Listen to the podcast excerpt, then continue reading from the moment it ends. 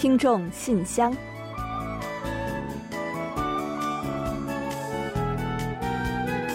分享最新动态，聆听您的心声。听众朋友们好，我是李璐，欢迎您收听全新一期的《听众信箱》节目。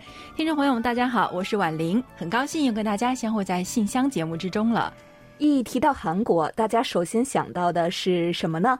那估计很多听友啊都会提到首尔吧？嗯，没错。那我们其实现在进行广播的地点就在首尔，是吧？那一般来韩国旅游的人们呢，也都会首选首尔作为旅游地，而且啊，很多人呢还会将它作为希望再次造王的城市。嗯，是的，首尔呢作为韩国的首都，政治、经济、社会和文化的中心，一直以来呢都非常的受欢迎。首尔啊，也是韩国人口最为集中的地区之一。首尔的面积呢是有六百零五点二平方公里，占到了韩国整体国土面积的百分之零点六。但是啊，人口呢却占到了韩国整体人口的大约百分之十八点五。现在韩国的人口大约是五千一百多万啊，那也就是说。韩国每五个人中啊，就有将近一个人是首尔人。嗯，一般来说呢，人口集中在大城市也并不奇怪啊。不过呢，首尔的这个人口密度还是让人叹为观止吧。真的是，首尔呢究竟有多么的拥挤？光是从人口比例来看，也不难想象。嗯，没错。那但是啊，最近呢，首尔的人口呢却有了一定的减少。那根据今年六月最新的统计数字啊，目前首尔人口是九百五十六万五千九百九十人，较一年前同比减少了十五万四千八百五十六人，减幅呢达到了百分之一点五九。那人口总数和减幅呢都创下了最近五年来的最高值了。嗯，回顾首尔人口变迁的光辉历史啊，一九八八年呢，首尔奥运会那年突破了一千万人。达到一千零二十九万人，四年后的一九九二年呢，达到了峰值，为一千零九十七万人。但是呢，此后啊，则呈递减的趋势，并且呢，于二零一六年跌破了一千万人，可谓是一路下滑。嗯，作为一个大都市啊，人口不升反降的原因是有很多的。那我想啊，其中一个很大的原因呢，就是人们的想法发生了变化。以前呢，韩国人有这样一种说法，说呢，马啊要送到济州岛去，儿子呢是要送到首尔去的。那都是认为呢，首尔是有最优越的经济条件和生活环境。嗯，不过呢，与过去人们都向往都市生活不同的是呢，现代人对四面都是林立钢筋水泥的大城市开始感到厌倦了。不少人呢都希望逃离大城市，到可以更接近大自然的环境中去生活。换句话说啊，人们呢现在更追求的是生活的质量。嗯，还有不断上涨的房价呢，也是压得人们喘不过气来。那再加上越来越四通八达的交通，人们呢开始觉得没有必要一定要在首尔继续生活，因而呢就选择了搬离。那这应该也是首尔人口减少的原因之一了。嗯，是的，过高的人口密度、城市开发和房价呢，其实也都意味着生活质量的下降。如果是为了更加安居乐业而搬到首尔以外的地方去，感觉呢也是不错的选择啊。而且呢，从地区均衡发展的角度来看，人口的分散呢也是积极的变化吧。好了，接下来呢就让我们一起正式打开今天的听众信箱，看看还有哪些内容要和大家一起分享。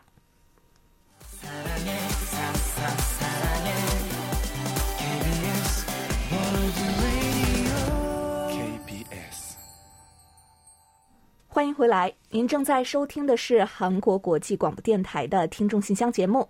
首先，我和婉玲还是来为大家先介绍一下本期节目都将安排播出哪些内容。嗯，我们这期节目呢，仍然是设有韩广动态、来信选读和生日祝福等几个小栏目。在生日祝福栏目中啊。我们将分享一段由宋志新听友提供的人生感言，然后呢，我们照例为过生日的听众朋友们送上一曲好听的韩国歌曲作为祝福。在生活的发现栏目之中，我们将介绍卢焕丽听友提供的十五条生活小常识。随后呢，我们将进入专题讨论，继续就七月份话题。对未成年人犯罪处罚力度有何看法？分享听友们的观点。嗯，另外呢，在本期的有问必答栏目中啊，易贤将回答的是李健听友有关韩国毒品犯罪处罚力度的问题。节目最后呢，仍然是我们的点歌台，到时候呢，我们将为朱坚平听友送出一首点播的歌曲。好了，我们节目呢就先预告到这儿，欢迎您继续收听。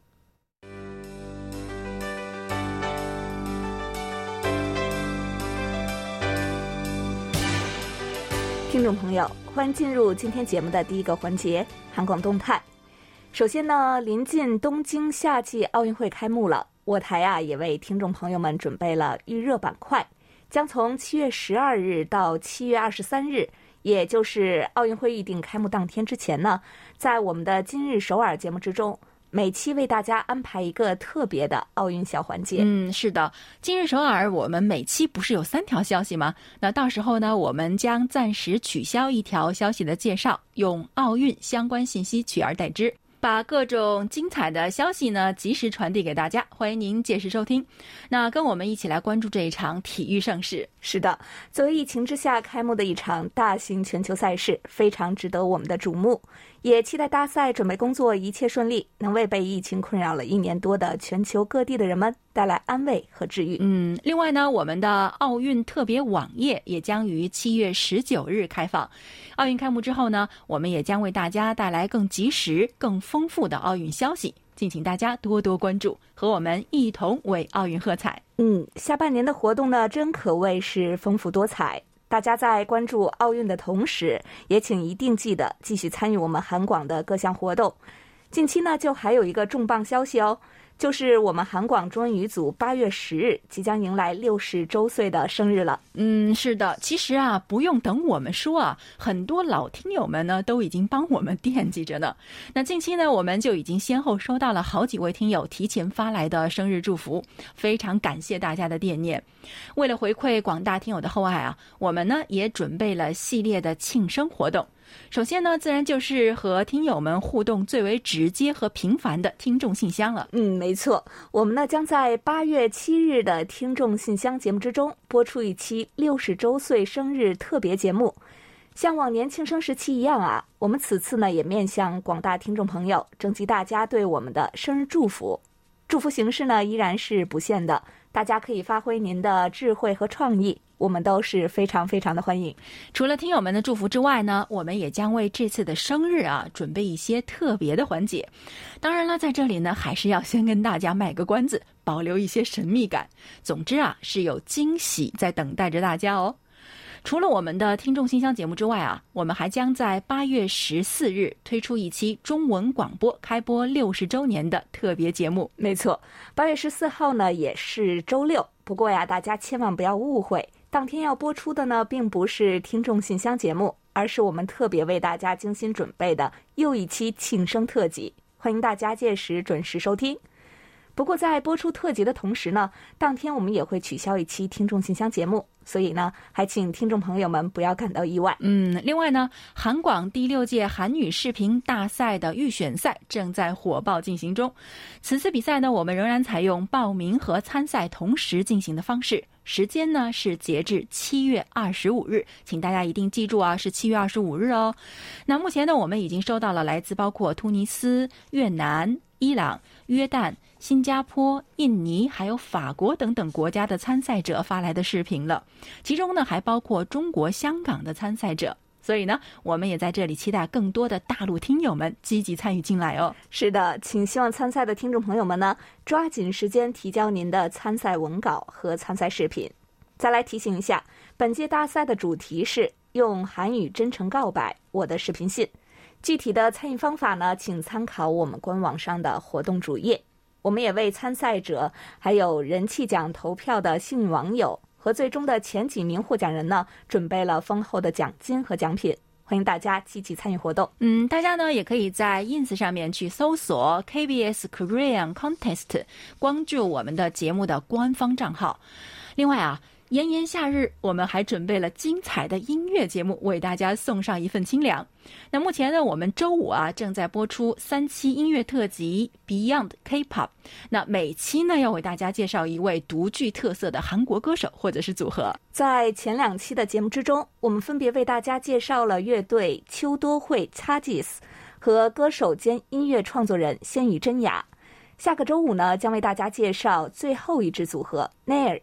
欢迎乐迷朋友们继续跟随我们，了解不一样的韩国音乐魅力。好了，本期动态环节呢，真的是介绍了好多的活动和内容啊，希望大家呢都不要错过精彩。下面呢，我们就准备进入来信选读，分享听友们的来信。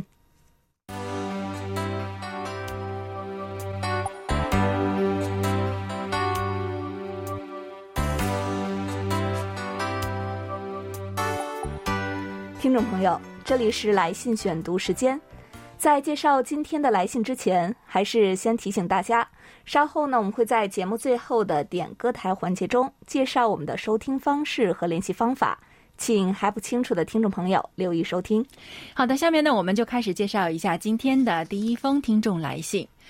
我们的老朋友郭慧明听友啊，写来一封非常温暖的信，他说。今年八月十日是韩国国际广播电台中文部广播开播六十周年，这对于柜台中国语组以及广大听众来说啊，都是具有深远意义和值得纪念的日子。作为柜台一位长期关心和支持韩广中文部的中国听友来说啊，我是不会忘记你们的六十周岁的华诞的。所以，当我们刚刚步入二零二一年新年之际，我就在思考如何送上我的小小祝愿。所以啊，决定奉上 KBS 韩广中文部开播六十周年锦旗一面，并且呢，已于七月一日寄出了。但愿在八月十日之前能够平安顺利的到达柜台。时光如梭，风雨如舟，一份耕耘，一份收获。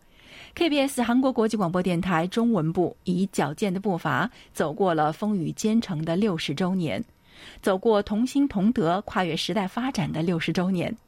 在传承短波广播历史文化的同时，也带着鲜明的时代印记。我们感受到互联网时代发展机遇与传统短波广播挑战和变革。现如今，我们该何去何从？我们渴望文化知识，尊崇信仰，追求创新的精神，勇于担当一切。峥嵘岁月，风雨无阻，六十年的耕耘，硕果累累；六十年的努力，博得桃李芬芳。六十年，在历史的长河，一点一滴的进步、成长和守护，都在我们心里。岁月如歌，吟唱着难忘的广播情之旋律。值此 KBS 韩国国际广播电台中文组开播六十周年纪念日，恭祝 KBS 韩广中文广播蒸蒸日上，再创辉煌。嗯，哇，读完这样一封信啊，你说我们还能说什么呢？真的是只能感谢再感谢啊！那一九六一年八月十日呢，是韩广中文广播正式开播的日子，所以啊，今年呢，我们马上就要迎来六十周年了。其实每年韩广中文广播生日临近的时候呢，总是会有听友们提前发来祝福。那这期节目呢，我们在韩广动态中刚刚呢也开始向各位听友讨祝福了。那霍慧明听友呢，在这之前呢，其实他已经。记得很清楚，并且呢，已经计算好了日子，早早就寄出了一面祝福的锦旗。你说能不感动吗？啊，我们也相信啊，您的这份心意呢，一定会为韩广中文广播六十周年增添更多的色彩。我想大家应该还都记得，去年我们五十九周年的时候啊，我们的特辑呢，就是因为得到了大家的各种花式送祝福，制作的非常的成功。那当时我们就约定，一定要给中文广播过一个更有意义的六十岁生日。所以呢，目前呢，我们也是在准备的过程中了。所以呢，也希望大家呢，踊跃的、积极的为我们送上祝福。那我们在这里呢，都会好好收起。让咱们一起啊，把这个六十周年搞得热热闹闹，也让我们所有的人都能够留下一份美好的回忆。您说怎么样呢？期待着各位的祝福哦。好的，非常感谢郭慧民听友。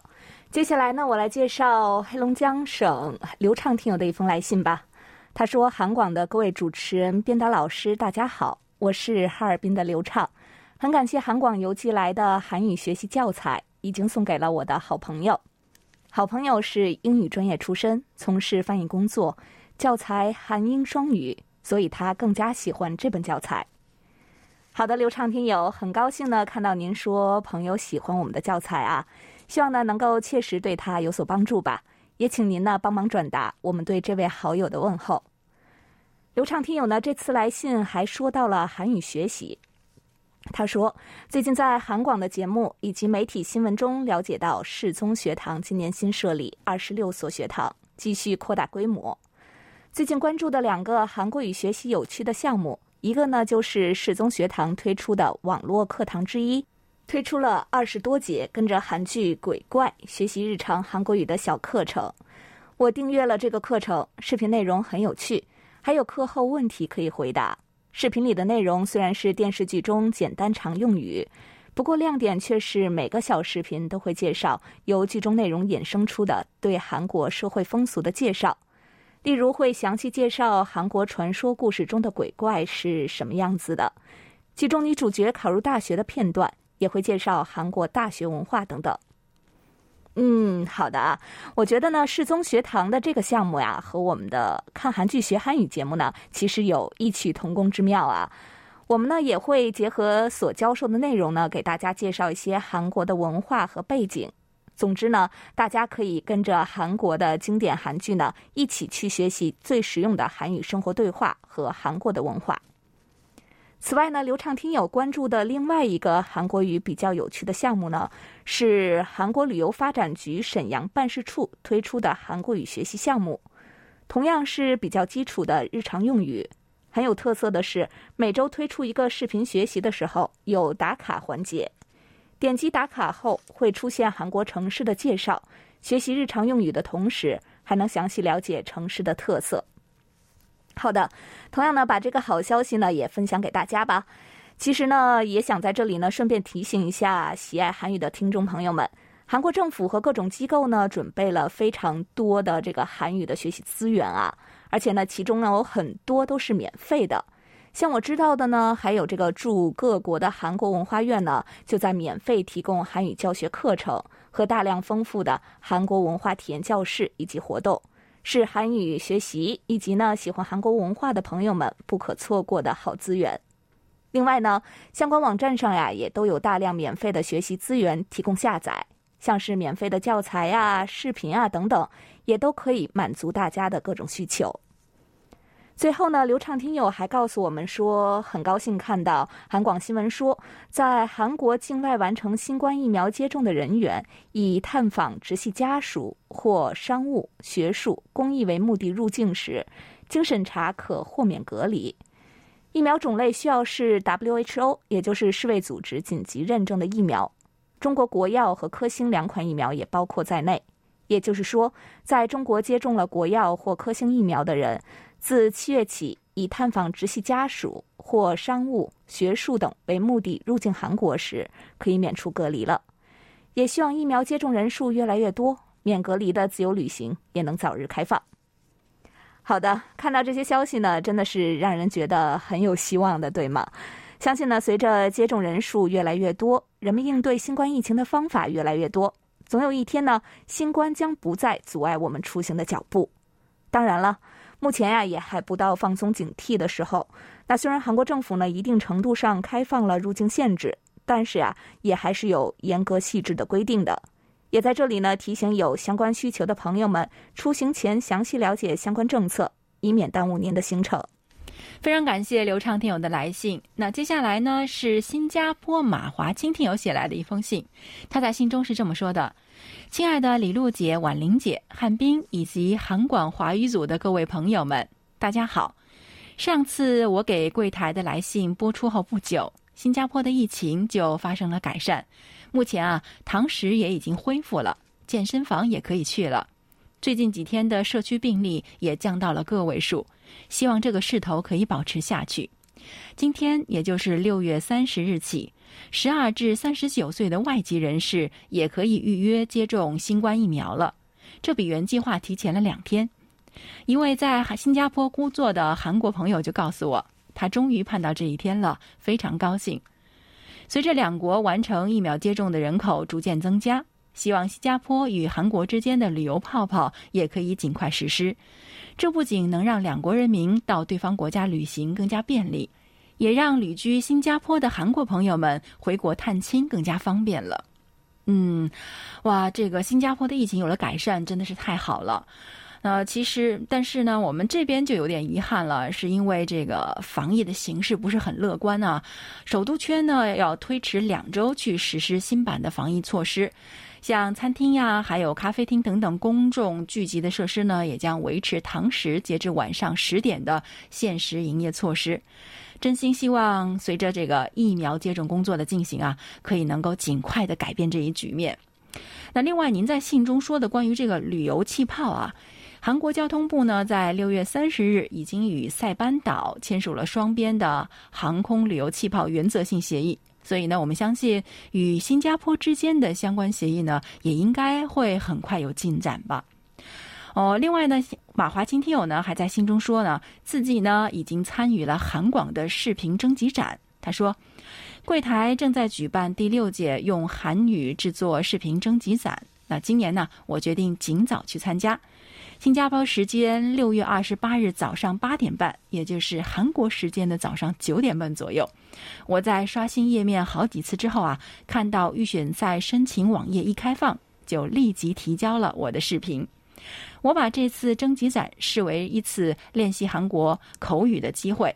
那这次的主题是我的视频信，所以呢，我为六年前和我在首尔大学同住一间宿舍的室友录制了视频信。哇，您这啊应该算是秒投稿吧？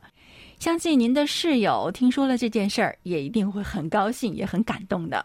那当然呢，我们也在这里预祝您能够在比赛中脱颖而出。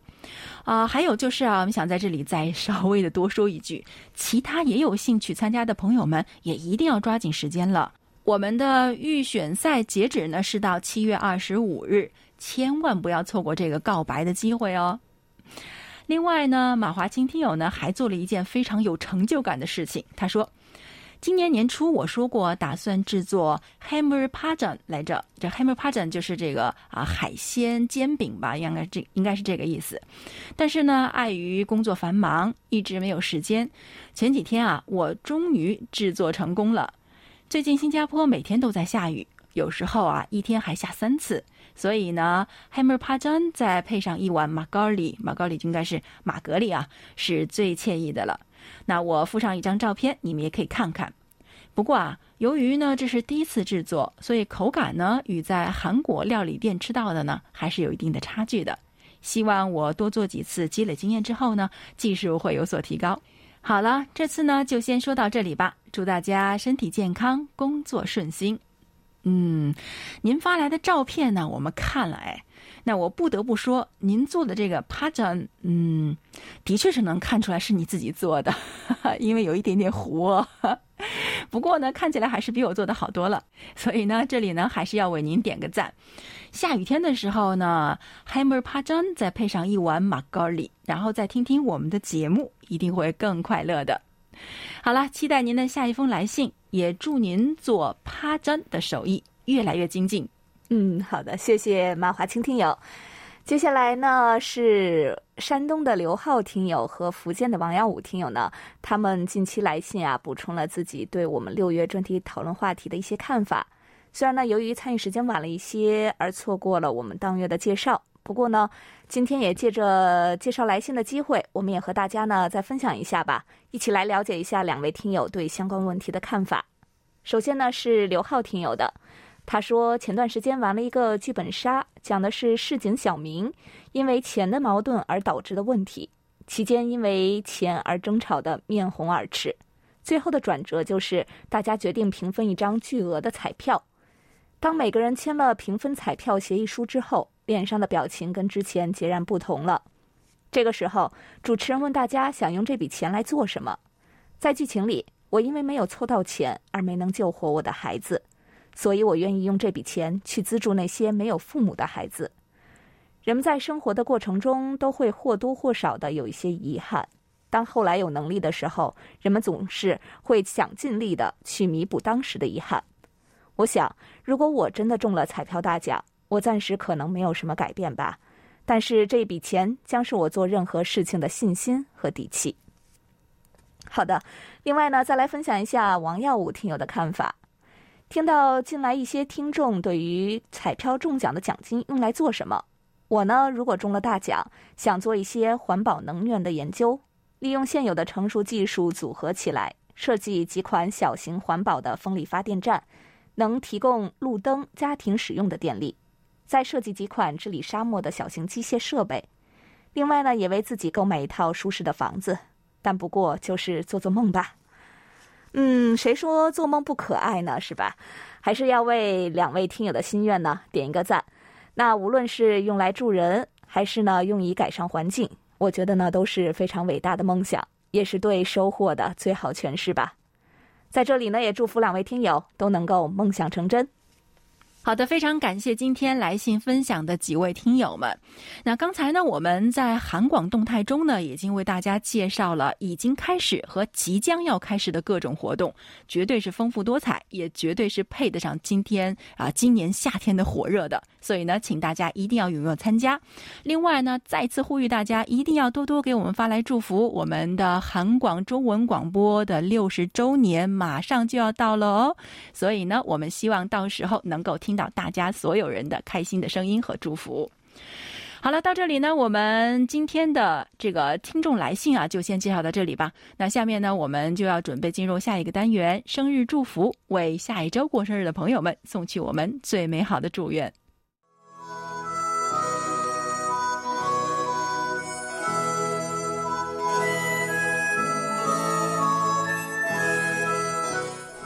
每个生命都是独特且美丽的，组合在一起，共同谱写出了一曲婉转动听的生命之歌。此时此刻，在韩广这个大家庭里，让我们把最真诚的祝福送给您。欢迎来到生日祝福。今天我们要送给大家的呢，是一段由北京宋志兴听友分享的人生感言：和传递正能量的人在一起，和什么样的人在一起，就会有什么样的人生。和勤奋的人在一起，你不会懒惰；和积极的人在一起，你不会消沉；与智者同行，你会不同凡响；与高人为伍，你能登上巅峰。读好书，交高人，乃人生两大幸事。和不一样的人在一起，就会有不一样的人生。爱情如此，婚姻也如此，家庭如此，事业也如此。好的，感谢宋志兴听友同我们分享刚才这段话。嗯，接下来呢，我们要把这首由 Lovely 子演唱的《阿 chu》送给七月十日到七月十六日过生日的所有听众朋友们。我第一次听到这个歌名的时候，还问我们的导播啊，这个阿 chu 是怎么回事？原来就是打喷嚏的声音哦，阿嚏，是这样。所以呢，为什么会打喷嚏呢？一定是因为有人在想你。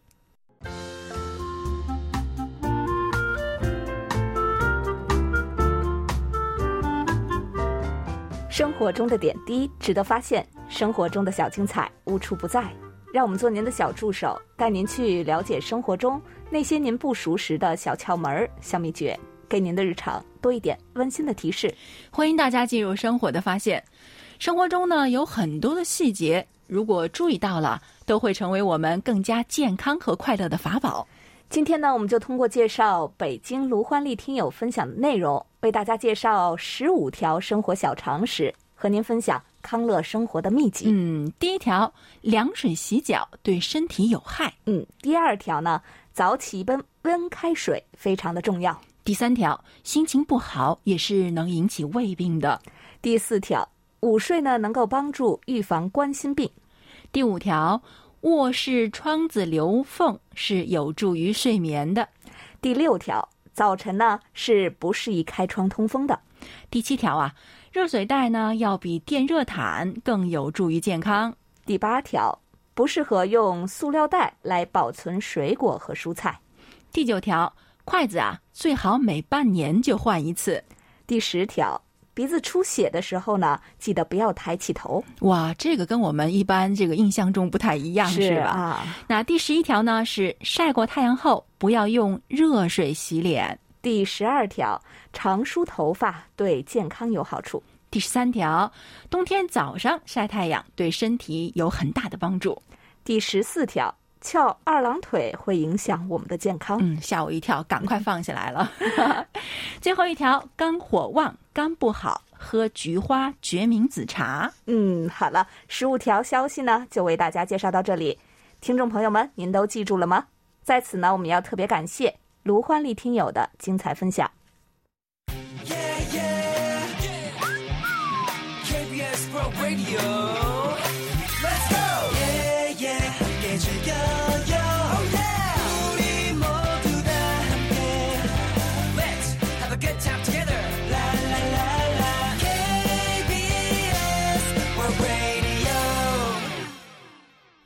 好的，欢迎回来，这里是韩国国际广播电台的听众信箱节目。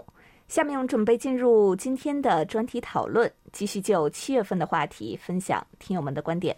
在此之前呢，我们还是要先来预告一下八月份的讨论话题内容。八月份的话题是我们每个人的人生啊，都或多或少有各种遗憾，也有各种喜悦。您不妨借我们的平台来倾吐和分享一下。每月详细的讨论话题内容，大家可以前往我们的官方网站，找到听众信箱专题讨论板块来进行查阅。目前呢，我们仍在进行七月份讨论话题内容的征集，请希望参与的听众朋友将您的观点写成短文，尽快以电子邮件的方式呢发送给我们。幸运的听众朋友将有机会获得我们赠出的精美奖品。下面呢，我们再来介绍一下本月的讨论话题。近期未成年人犯罪频发，部分案件手段残忍，震惊社会。然而，最低的刑事责任年龄限制啊，却让不少年轻犯罪者逍遥法外。那么，您认为是否应该加强未成年人犯罪的处罚力度？刑事责任年龄以多大为标准合适呢？好的，下面呢，我们就一起来分享听友的观点。好的，今天我们要跟大家一起来分享的是辽宁省李洪武听友的观点。近年来，未成年人犯罪甚至是恶性犯罪的案件层出不穷。其中，二零一九年十月发生的辽宁大连十岁女孩被杀害的案子，更是引发了社会各界的强烈关注。凶手只有十三岁，小小年纪便如此冷酷残暴，丧失了最基本的人性。令人非常震惊和愤怒。随后，凶手被收容教养的消息更是引发了进一步的争议。犯下如此人神共愤的严重罪行，收容教养就完事儿了？其实，司法部门的处理也是依法办事的无奈之举。根据中国刑法第十七条第二款的规定，因为加害人蔡某某未满十四周岁，未达到法定刑事负责任年龄。依法不予追究刑事责任。同时，公安部门依据刑法第十七条第四款的规定，按照法定程序对其收容教养。一直以来，民间包括一些法律界人士都在建议，对未成年人故意伤害、强奸、杀人等恶性犯罪造成严重后果、屡教不改的，应该将起刑年龄提前，定罪和量刑的力度加大。我是比较赞同这样的观点的，但究竟提前加大到什么程度，还是需要慎之又慎。现在的孩子，不管是生理上还是心理上，发育都今非昔比。与之相对应，未成年人犯罪也有增加的趋势，有些甚至还呈现出组织化、成年化的特征。必须清晰的认识和正视问题的存在和严重性，并且及时的去拿出新的应对措施来。对法律的修订不仅必要，而且必须。法律要尽最大的限度保护未成年人，但绝不能因惩戒疲弱不足而保护未成年人犯罪，更不能在客观上纵容未成年人胡作非为。只有严厉的惩戒，才是减少所有人，包括未成年人在内的犯罪行为最有效的他律。未成年人的身份也不是为所欲为，特别是免除惩罚的挡箭牌。罚当其罪是现代治法的应有之义，既能够让未成年人自省自警，也能够让家长们触然而惊，更加自觉地去履行好监护和管教的义务。好，以上就是李洪武听友关于本月话题的看法。好的，感谢李洪武听友的分享。本期专题讨论我们就介绍到这里，接下来进入下一个环节。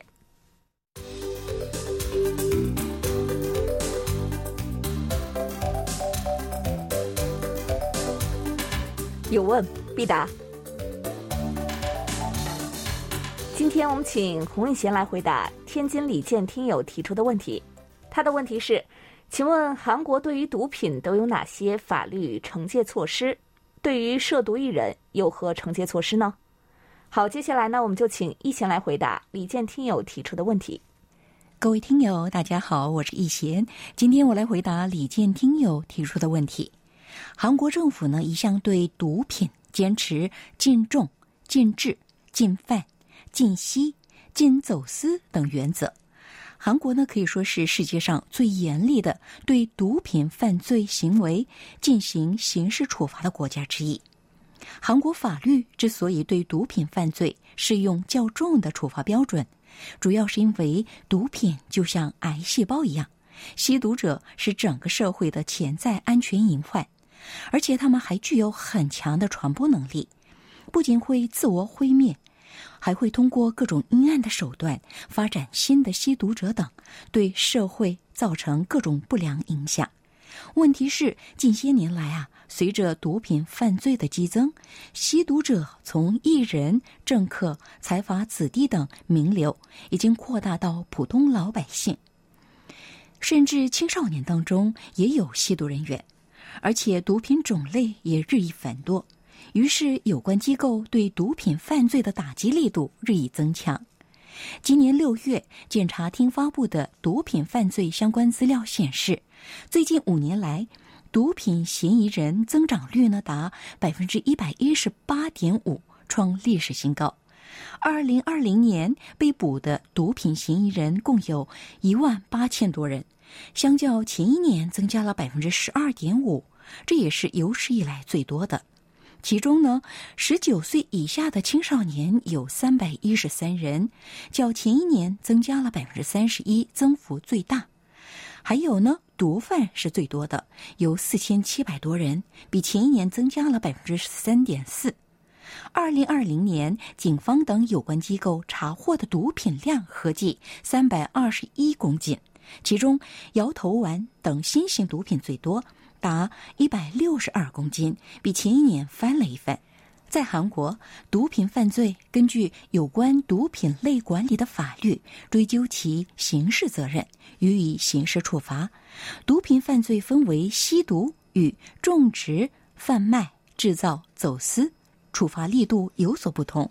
以吸毒为例，会根据吸毒次数、毒品类型。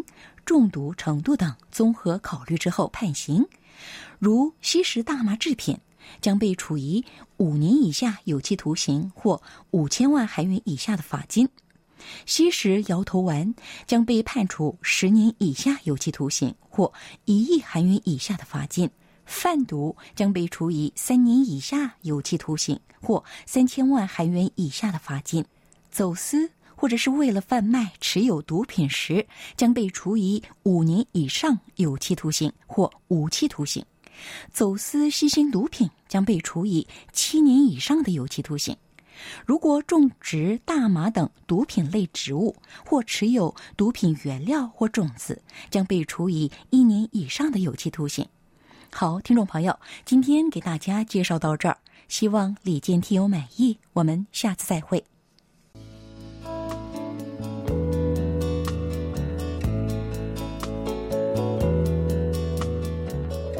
节目最后是点歌台栏目，来自上海的朱坚平听友此前给我们来信，希望点播一首权志龙的《无题》，献给韩广和韩广的听众朋友们。嗯，谢谢朱坚平听友为我们点歌。那稍后呢，我们就一起来听这首非常好听的歌曲。那不过呢，在播放歌曲之前呢，我们还是要先来揭晓一下本期节目的获奖名单。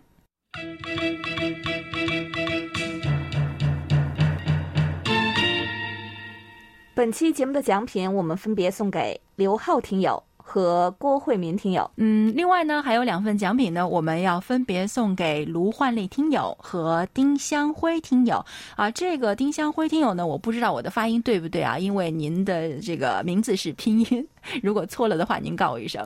那恭喜您了。好的，恭喜四位获奖听众朋友们。另外呢，在节目尾声再来介绍一下我们的联系方式吧。我们的电子邮件地址是 chinese at kbs 到 co 到 kr。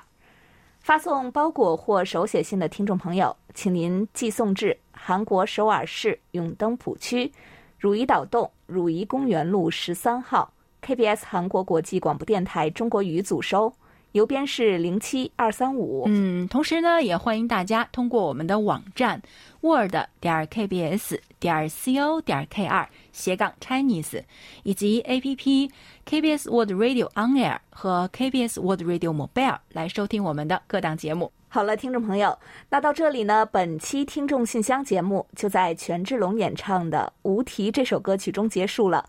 非常感谢大家将近一个小时的陪伴。同时呢，也感谢众多的听友积极参与我们的节目和互动。那也欢迎大家呢继续给予我们鼓励与支持，多来信，多提宝贵的意见和建议哦。好了，到这里，我们韩国国际广播电台一个小时的中国语节目呢，就全部播送完了。主持人婉玲和李璐在韩国首尔祝福大家周末快乐。我们下周同一时间再会。